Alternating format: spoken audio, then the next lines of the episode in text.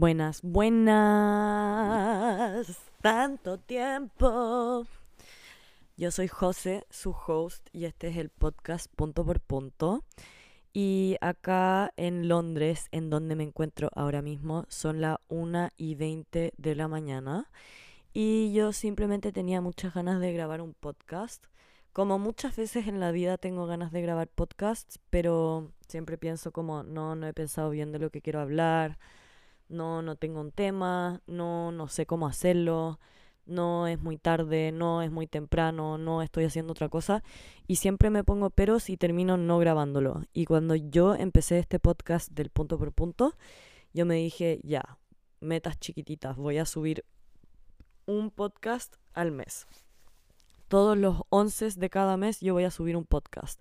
Y eso me duró como los primeros cuatro episodios pero después la vida me empezó a pasar y publicaba menos y menos y menos.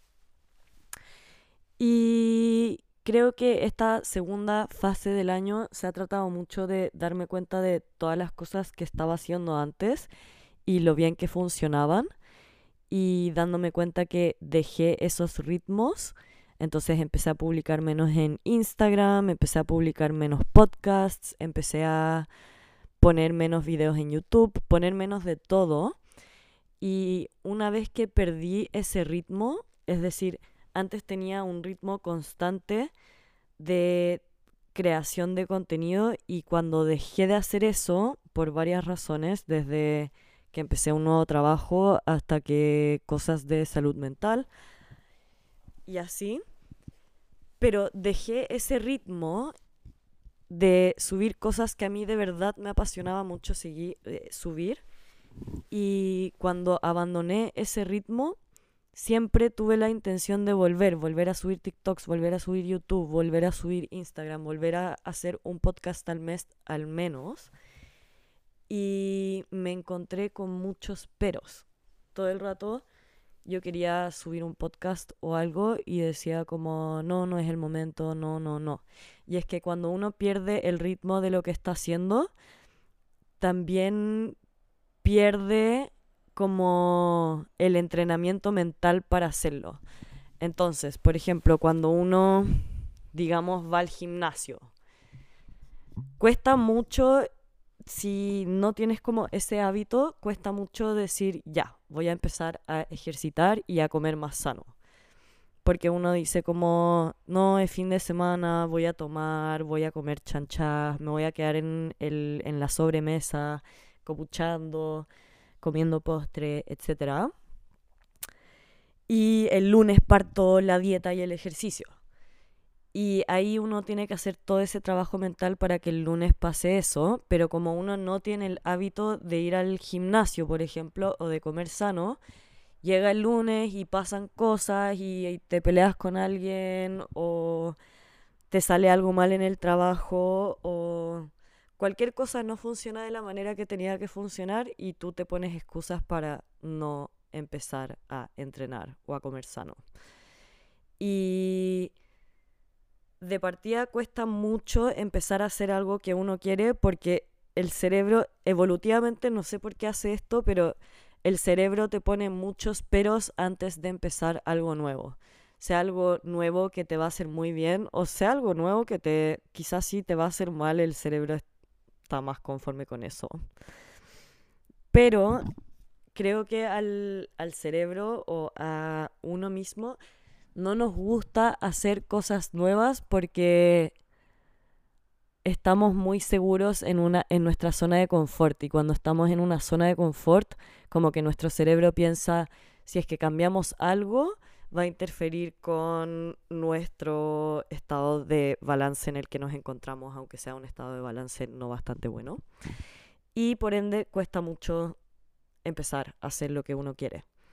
Pero digamos que uno eh, de alguna forma logra establecer este hábito que quería establecer.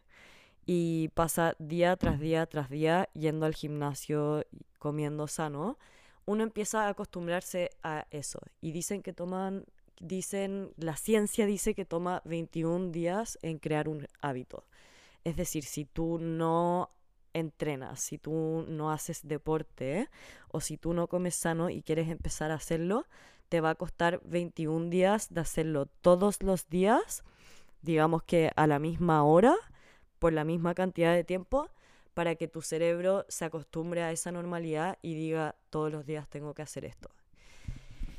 Entonces, cuando uno establece un hábito, es muy fácil seguirlo. Por ejemplo, subir un podcast al mes, que ya no es cada 21 días, pero sigue siendo un hábito si yo lo hago todos los meses el mismo día.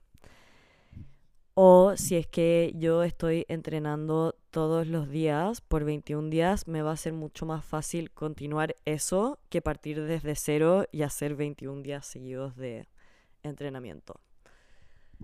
Entonces me pasa que yo había construido el hábito de crear contenido regularmente durante los últimos tres años, antes de este año porque yo tenía mi emprendimiento de tejidos con Winter Bunker y eso se volvió un... Yo partí vendiendo tejidos y terminé vendiendo cursos de tejidos, haciendo talleres de estrategia digital, vendiendo patrones, eh, haciendo campañas para marcas eh, en las redes sociales y etcétera. Y eso se convirtió en un hábito mío. Pero este año, en febrero, yo empecé un nuevo trabajo y ese nuevo trabajo cambió mucho mi estilo de vida y porque yo tenía este trabajo o yo tengo este trabajo, muchas veces decía como, no, no voy a subir tal post porque tengo que enfocarme en esto del trabajo o así. Y poco a poco ese hábito que yo había construido de crear contenido regularmente se fue perdiendo, perdiendo, perdiendo. Y mientras se iba perdiendo yo decía como, no, es que ahora estoy concentrada en mi trabajo, pero ya voy a volver cuando, cuando me acostumbre a mi trabajo nuevo, voy a volver a subir y subir y subir. Pero lo que no consideré es que llegar al punto en que subir contenido se vuelve natural es un proceso que tarda tiempo, porque es un establecimiento de hábitos que tarda tiempo. Y cuando uno deja de hacer ese hábito por mucho tiempo, después cuesta mucho volver. Y es como cuando uno entrena. Si uno entrena los primeros días, se, se va a cansar mucho cuando está corriendo. Digamos que tú, digamos que quieres correr una maratón. El primer día vas a correr como un kilómetro o menos y vas a quedar muerto. Pero el segundo día vas a correr eso mismo y quizás no quedes tan muerto. Y al tercer día igual, pero menos muerto. Y al cuarto día quizás menos muerto y además corriste el kilómetro en menos tiempo de lo normal. Y así sucesivamente. Entonces, cuando uno entrena, hace que sus músculos y su cuerpo se vuelva más resiliente. Pero si uno deja de entrenar por no sé, un mes y empieza a comer chanchadas y tomar alcohol y bla, bla, bla, bla, bla, y pierde ese ritmo, cuando vuelva a correr, le va a tardar, va a ser como reiniciar todo el proceso nuevamente porque los músculos se pusieron como flácidos. Y ese es el tema ahora mismo en términos de mi creación de contenido. Es como una cosa en la que yo era, no te diría que una creadora de contenido olímpica porque siempre se puede crear más, pero yo sí tenía esta rutina muy establecida y la dejé de hacer. Y lo que yo he estado pensando mucho es que para establecer hábitos nuevos uno no puede llegar y decir voy a correr una maratón mañana. Si yo llego y digo eso, mañana me despierto, salgo a correr la maratón y corro un par de kilómetros con suerte y eventualmente digo como, no, esto es demasiado, no puedo, porque literalmente mi cuerpo no está entrenado para hacerlo, como no tengo la capacidad para hacerlo, a menos que me estén apuntando con una pistola o algo. Y eh, termino rendida, no corro la maratón y me digo a mí misma como soy incapaz de correr maratones porque me dije a mí misma que lo iba a hacer, lo traté de hacer y no pude. Y creo que eso es simplemente incorrecto. Y a lo que voy con esto es que cuando uno quiere establecer un hábito, o empezar a hacer un desafío grande, tiene que ponerse metas chicas. Entonces antes cuando yo decía subo un podcast al mes, yo ya estaba en esta disciplina de crear contenido regularmente. Todos los días yo subía algún contenido, al menos un contenido en cada red social en la que estoy. Y por eso, cuando llegaba el 11 de cada mes y me tocaba subir un podcast, yo ya estaba equipada para grabarlo, editarlo y subirlo. Pero yo estoy rusty, estoy fuera de esa práctica, no estoy creando contenido todos los días. Como para mí sí es un esfuerzo eh, subir contenido ahora. Antes no era esfuerzo, antes solamente pasaba porque era un hábito y ahora no lo es. Y Em, una de las cosas que me pasa grabando el podcast es que yo digo, no, es que no he subido un podcast hace meses, así que tiene, el próximo que suba tiene que ser muy bueno como los que hacía antes, como tiene que tener un tema, tiene que estar bien pensado, tengo que tener una pauta, no saber todo lo que voy a decir, pero sí tener como algún tipo de dirección. Y a lo que voy con todo esto es que son las 1.30 de la mañana aquí en Londres donde estoy. Me tengo que despertar a las 7 de la mañana mañana para ir a trabajar. Y simplemente llegué con este ímpetus de grabar un podcast. No sabía el tema del que quería hablar, solo sabía que quería grabar podcast. Y lo estoy grabando por el simple hecho de que sé que si yo grabo esto, lo saco, después voy a decir, ya, lo publiqué, me queda un mes y tengo que subir otro. Y ahora sí tengo una fecha límite en la que tengo que subir el siguiente podcast. Entonces es una forma chiquitita, es como yo decir, ya, mañana voy a correr 10 minutos en vez de una maratón. Y es como, ya, hoy día voy a grabar con lo que tengo ahora mismo. Soy un ser pensante, me pasan muchas cosas por la mente todo el rato Así que me voy a detener y voy a grabar un podcast. Probablemente no sea el mejor podcast que voy a sacar en la vida. De hecho, probablemente va a ser el peor podcast que he sacado en todo este entonces. Pero yo sé que para poder volver a establecer una disciplina de grabar podcasts y de crear contenido, tengo que empezar con lo que tengo. Y si no empiezo, solo lo voy a posponer y posponer y posponer. Entonces, esa es una de las cosas que me ha estado limitando de subir podcasts, que es como no he subido un podcast al mes, entonces el siguiente que haga tiene que ser perfecto y no sé qué. Ya, ahora dije, no, solo tengo que subir un podcast. Tengo que subirlo, no importa si es bueno o si es malo, lo subo. Y lo siguiente que me pasa es que normalmente yo subo podcasts sobre un tema en particular. Y normalmente el tema en particular es un tema en el que no dejo de pensar. Y generalmente es porque es una cosa que me conflictúa. Entonces, no sé, cuando hablé de independizarme y de irme a vivir sola, era una cosa que a mí me encantó hacer, pero que me conflictuó por mucho tiempo. Entonces, en ese podcast yo quería desarrollar como todas las preguntas que, que, nacieron de este proceso de decidir cómo me quiero ir de la casa de mis papás e independizarme. Otro tema es como la procrastinación, que igual se relaciona un poco con lo que he estado hablando ahora en todos estos primeros 10 minutos. O en otro podcast hablé del corazón roto, que era como que tenía el corazón demasiado roto porque recién había terminado una relación como bastante potente en mi vida. Y creo que mm, otra parte de mí se le estableció esta idea de que si es que no tengo problemas muy importantes, no tengo de qué hablar en este, en este podcast. sí, pensaba como mm, últimamente, y especialmente este año atravesé por muchas cosas muy duras. Nunca en la vida había pasado por cosas tan duras como este año.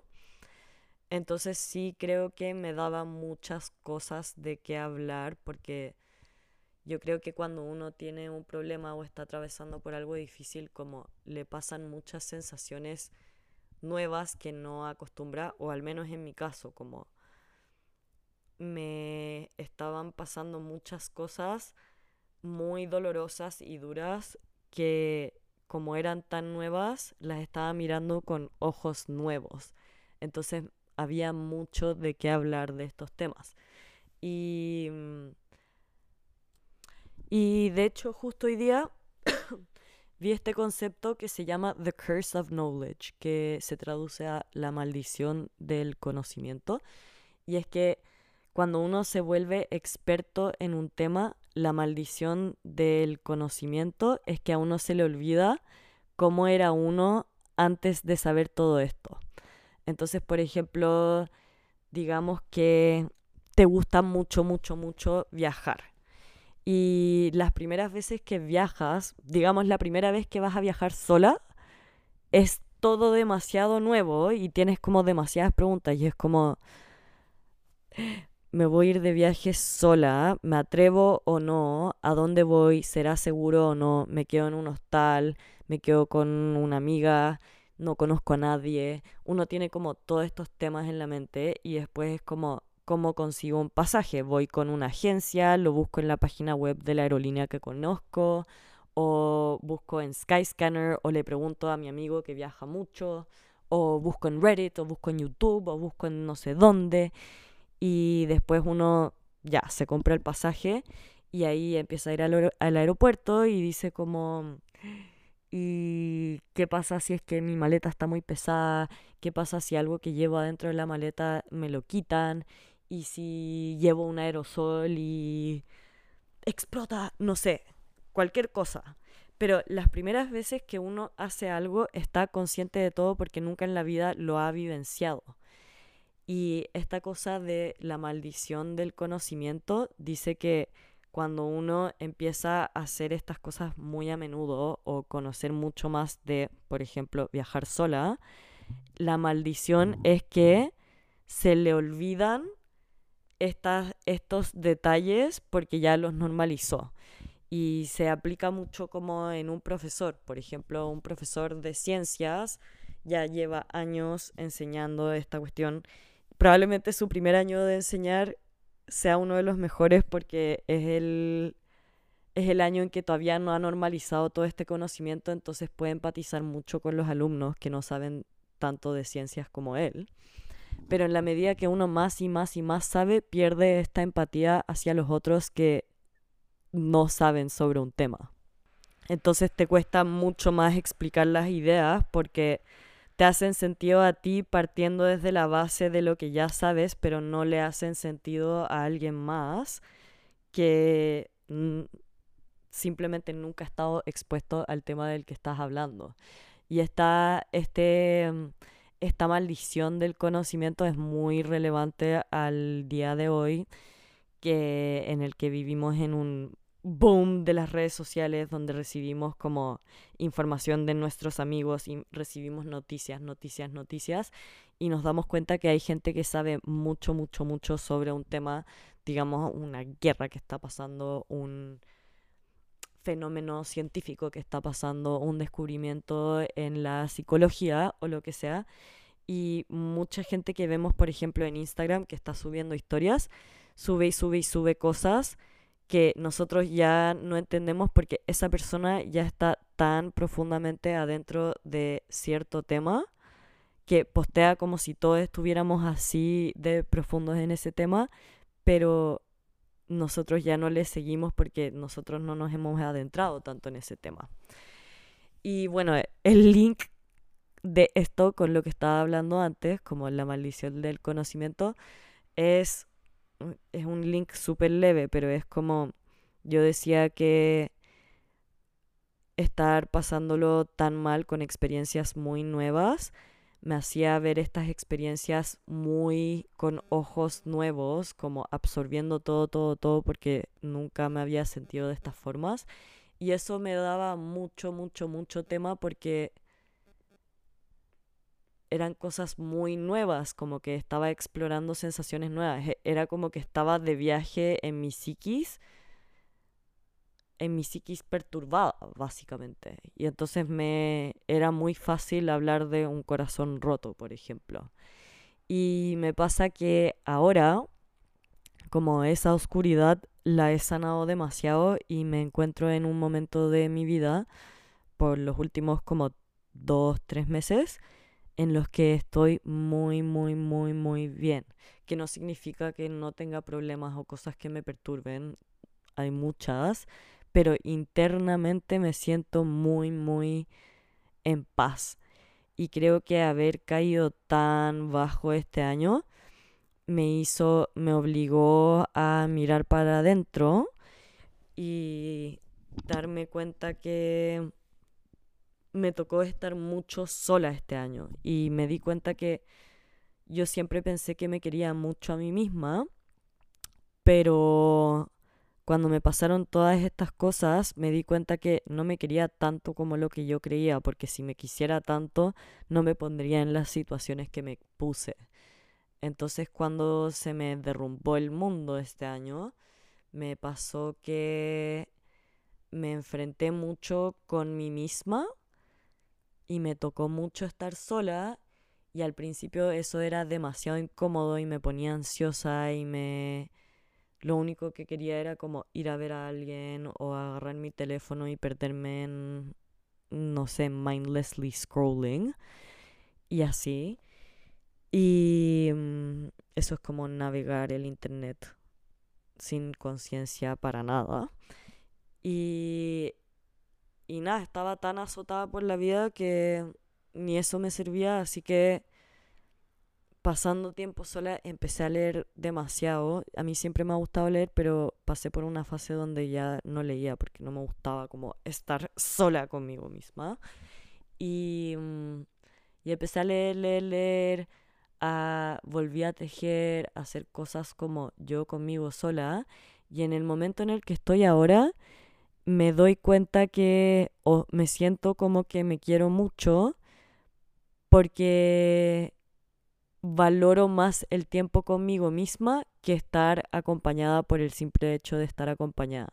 Entonces el otro día me pasó que me junté con alguien que no veía hace tiempo y, y me junté con ella y no lo pasé bien y y dije como, wow, hace mucho tiempo que no me ponía en una situación con alguien donde no lo esté pasando bien. Y lo que me pesó de eso fue como, no me gusta estar en esta situación con esta persona ahora mismo porque significa que estoy desperdiciando tiempo que podría estar conmigo sola leyendo o pensando o caminando o haciendo algo como yo. Y fue un momento muy como epifánico porque fue como, wow, he llegado a un punto donde valoro más mi compañía que simplemente estar alrededor de alguien más por el simple hecho de no estar sola conmigo misma. Así que diría que estoy en una situación donde no estoy aproblemada conmigo. Sí, problemas gigantes hay y de repente sí tengo cosas que me remueven la mente o que me incomodan y en una macro escala como la situación del mundo y de temas que a mí me preocupan mucho sí están muy dolorosos, pero internamente yo estoy bien y eso se siente increíble. Y, creo que también es un tema a conversar como el estar bien. Y ahora, bueno, como les decía, ahora son las 1.44 de la mañana, estoy en Londres y me vine acá por trabajo. Eh, y es muy bacán porque me había venido acá hace dos meses por trabajo también. Y esta vez es por tengo que hacer cosas muy distintas a la vez pasada y estas cosas me gustan mucho porque tengo que como producir videos, que es como tengo que organizar que cierta persona esté acá a esta hora. Y tengo que escribir como guiones para entrevistas entre distintas personas.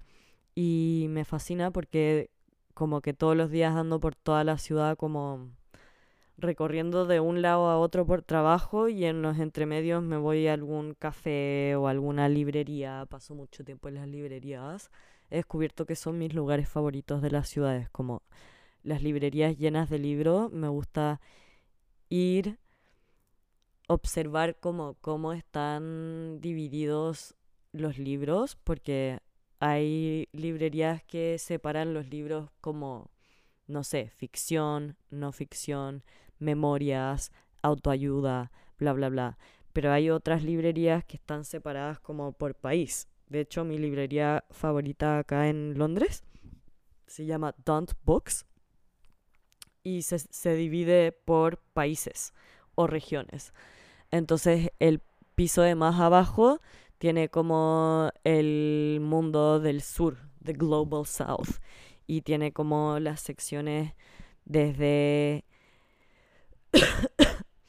por ejemplo, no tiene Líbano y Siria, sino que tiene el Levant, o tiene la sección de Palestina, tiene una sección de Israel, después tiene una sección de India.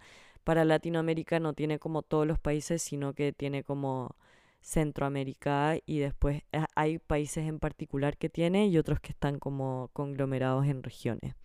Y la, el segundo piso son como todos los países europeos y el tercer piso tiene como autoayuda y historia.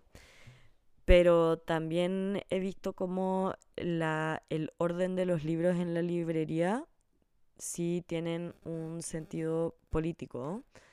Em, y va desde cosas muy como en lo extremo uno lo puede ver. Entonces, por ejemplo, ahora que está pasando lo que está pasando con Israel y Palestina, eh, que en una librería cuando entres esté lleno de libros de Palestina, te, te dice algo. Mientras que en otras, si está lleno de libros de Israel, por ejemplo, de la historia judía, te dice otra cosa. Y si tú vas a una librería donde entras y en la mesa central hay un libro de la historia de los judíos con un libro de la historia del Medio Oriente o de Palestina, también te dice otra cosa. y yo creo que normalmente, em, bueno, con este tema es mucho más fácil ver cómo el orden en una librería tiene una significancia o un valor político, pero yo creo que casos menos extremos es más difícil de ver, como, no sé, si uno entra a una librería y está llena de libros de... Eh, no sé, si entra a Londres en una librería lleno de libros que están en español y el resto de las secciones tiene como libros en inglés, también te dice algo. Entonces creo que es como muy interesante eh, ir entrando a lugares y pensando como cómo el orden de este espacio me spread, me comunica el mensaje de su locutor. ¿Y qué me comunica? Que, cómo están ordenados. Y yo creo que va con los libros, para mí los libros dicen mucho, pero para un, no sé, para una paisajista o para alguien que hace diseño de interiores puede ser como el orden en el que están ubicadas las sillas, los sillones, eh, dónde está parada la gente que te atiende, están parados o están sentados, eh, de qué altura son los techos, cómo está iluminado, todas esas cosas también te puede comunicar mensajes como políticos o de ideologías. Y creo que es algo que quiero como seguir navegando, como ver cómo cada parte de un interior me comunica el mensaje de, del host o de la persona que me está abriendo las puertas a entrar a ese lugar. Y eso no significa que yo tenga que estar de acuerdo con lo que me está diciendo, pero sí me comunica la hay más formas de comunicar opiniones fuera de la palabra. O sea, yo no una persona me puede estar diciendo lo que piensa o tratando de influenciar para que yo piense de la misma forma con cosas paraverbales, o sea, con cosas que no son la palabra. Y lo puede hacer con cómo está decorado el espacio, cómo está iluminado, qué cosas tiene en la pared. Lo puede hacer con eh, la música que está tocando, como está tocando música clásica en el lugar o está tocando música electrónica o está tocando rock. Todas estas cosas generan una vibra Y yo creo que la palabra es como lo más obvio para identificar la opinión que se está transmitiendo, pero esto sí se trata como de, de cultivar el ojo crítico o la mirada más crítica, porque con el lenguaje paraverbal, no verbal, como se comunican muchas ideas y a veces esto puede manipular a uno a pensar cosas y pensar como no, es simplemente lo que siento, pero todo lo que uno ve tiene una intención y está y comunica algún mensaje. Entonces, si tú, volvamos al ejemplo de las librerías, si tú entras a una librería y esta librería solamente tiene libros sobre, voy a poner un ejemplo muy trivial, pero solamente tiene libros sobre negocios y cómo capitalizar y tiene padre rico, padre, hijo pobre, hijo rico, padre pobre. No, padre rico, hijo pobre. O literal solamente libros para para incrementar tu producción monetaria o cambiar tu mindset estratégico y así. Eso eso tiene una orientación política o una visión de vida diferente a que si tú entras a una librería donde está lleno como de libros de homeopatía, homeopatía, libros sobre como tratamientos de hierbas, libros sobre eh, danza extática y cosas así.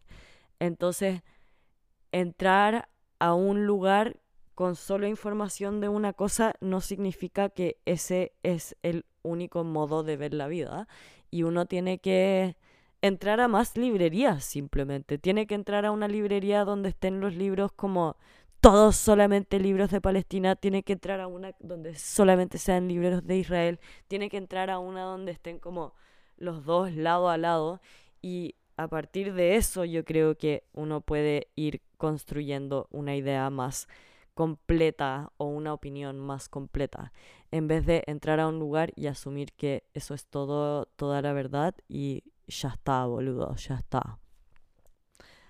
Así que yo creo que eso es algo que mi estadía en Londres me hace ver mucho porque literalmente todos los días voy a una librería distinta porque literalmente cada lugar al que voy está como a máximo 10 minutos de una librería, lo cual me parece fabuloso. Y eso me lleva a la última idea que quiero cubrir, que son, estábamos hablando de librerías, y es la idea de leer libros por sobre las noticias, porque las noticias sí creo que son muy importantes porque nos avisan como la urgencia de las cosas, como lo que está pasando minuto a minuto. Pero cuando nos perdemos en las noticias, como las noticias son tan instantáneas que pueden haber muchas cosas que nosotros vemos hoy y decimos como las noticias dijeron esto, esta es la realidad, pero como pasaron recién, esa historia se puede desarrollar mucho a lo largo de los días, las semanas, los meses, hasta los años. Y esa noticia que pasó hace una semana hoy día ya es distinta y al mes ya es distinta y al año ya es distinta y a la década quizás ya dejó de ser relevante o se volvió como otra cosa completamente diferente. Entonces, las noticias nos dan como el panorama general de lo que está pasando y generalmente tienen como una perspectiva muy puntual, o sea, la noticia en dónde la estás leyendo, en el diario que la estás leyendo, ya viene con una carga política importante. Y a mí sí me ha pasado mucho que me he perdido en las noticias y he estado como atrapada en la, el hora a hora de lo que está pasando. Y lo que he descubierto es que los libros me dan una perspectiva tan necesaria porque los libros se escriben en al menos meses, muchas veces en años. Entonces yo creo que los libros son como especialmente hablando no de novelas necesariamente, pero más como ensayos críticos o libros de historia o, o memorias hasta, todas esas cosas nos plantean como las, las noticias son semillas, pero los libros son las plantas que crecen de eso. Entonces cuando pasamos tiempo con un libro, podemos ver cómo en qué se convirtió en esa noticia a lo largo del tiempo. Y yo creo que eso tiene una perspectiva mucho, mucho menos subjetiva que la de la noticia del día a día. Entonces, yo creo que siempre estamos viviendo en tiempos donde están aconteciendo temas muy potentes y el día, digamos que tú vives en alejada de toda la sociedad y como vives tu vida y te tomas tu café y bla, bla, bla. El día que sea, tú puedes decir, voy a leer las noticias y te vas a dar cuenta que está pasando algo horrible en algún lugar del mundo. Y eso puede ser horrible como a tres cuadras de tu hogar o horrible en otro continente. Siempre hay algo muy feo pasando y siempre hay algo muy lindo pasando. Pero en, en el planeta que vivimos, sea cuando sea, hay algo malo pasando. Entonces, eh, en particular en este tiempo, yo he estado como observando demasiado eh, la situación que está pasando en Palestina y en Israel. Y creo que en este tema en particular, pero en todos, es muy fácil perderse en el minuto a minuto. Y, y creo que hay que tomarse el tiempo para investigar como la literatura más larga que existe, como autores que dedicaron más de unos meses en escribir una cuestión, porque ese pedazo de literatura es mucho más tiene mucho más contexto que lo que te puede dar una simple noticia. Y por otro lado pasar más tiempo con un texto te da a ti mucho más control, porque las noticias, lo otro que tienen las noticias es que son muy inmediatas y como literal el diario, la economía del diario es que salga todos los días y que la gente lo quiera comprar todos los días y para que eso pase las noticias tienen que ser cortas, pero tienen que tener títulos muy llamativos. De hecho, la propia estructura de la noticia, como si uno estudia periodismo, que yo no estudio periodismo, pero sí he tomado clases de, eh, la, estructura de la noticia en sí es, una, es en forma de una pirámide invertida. Entonces uno primero pondría la información más interesante o la que más llame la atención a la gente y después quizás pasaría a poner la información más relevante de la noticia, porque lo que un noticiero quiere hacer es captar la atención para que la gente se quede leyendo y generalmente la gente cuando lee las noticias lee como el título y el primer párrafo y después se va. Entonces, por el simple género de ser noticia, la noticia muchas veces no nos permite ver la realidad porque está escrita de tal forma que está para capturar la atención, pero no necesariamente para comunicar la verdadera verdad de las cosas. Mientras que el libro tiene una estructura completamente distinta. De partida nadie te dice como el libro tiene que tener esta estructura, como el autor escribe el libro como quiera. Ahí sí, hay géneros como si uno está historizando algo, si uno está escribiendo una novela, como hay algunos formas más ideales que otras de hacerlo, pero es mucho más libre y la intención, uno agarra un libro y sabe que va a pasar tiempo con él, entonces no es, no es necesario que en las primeras páginas tengas todo lo más interesante y después lo, lo otro, sino que mm, es más detenido y nos dan, por eso digo que da más control, como en vez de recibir inmediatamente el sesgo del noticiero, uno recibe como la información detenidamente y a uno le da más control porque puede absorber esta información e ir eh, sacando sus propias conclusiones en la medida que avanza en este texto. Así que, bueno, son las 2.05 de la mañana. Me tengo que despertar en como 5 horas. Así que voy a dejar el podcast hasta acá y espero que esto haya plantado una semilla en mí para seguir publicando. Ojalá que más de una vez al mes. Sintiendo menos estrés de tiene que ser un producto muy bien empaquetado. Y eso, si llegaste hasta acá, muchas, muchas, muchas gracias por escucharme. Y como ya es tradición, si es que llegaste a esta, esta parte, para mostrarme que lo hiciste, déjame un comentario en mi último post de Instagram, que esto lo estoy grabando, esta última parte de... Estos últimos 10 segundos los estoy grabando el 21 de diciembre en Chile. Eh, pero déjame un, un, comentario en el post del 22 de diciembre eh, contándome algún libro que te haya marcado mucho. Ojalá más reciente como de este año, pero si no leíste nada este año, solo cuéntame de un libro que te haya marcado demasiado y por qué. Y te leo ahí. Lo voy a subir en Josefina Umay compartido con Winter Bunker. Muchas gracias por estar. Te mando un abracito y besitos. Buenas noches.